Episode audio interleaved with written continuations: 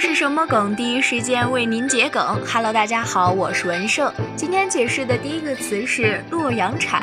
洛阳铲是盗墓考古的工具，现在网络上至很久之前的帖子被人挖出来。与此相关的洛阳梗，指的是网络上很久以前的梗被人挖出来。第二个词，不会真的有人某某吧？字面意思是某某是一种非常不合理或者不切实际的事情，不会真的有人去做。同时也暗含了做某某事情的都是人们编故事的含义。衍生意这句话其实并没有什么问题，但是实际使用时，剧中的某某经常是有一部分人在做的，这个比例可能还不低。而说这句话的人，也就是在暗指做某某这类事情的人很蠢。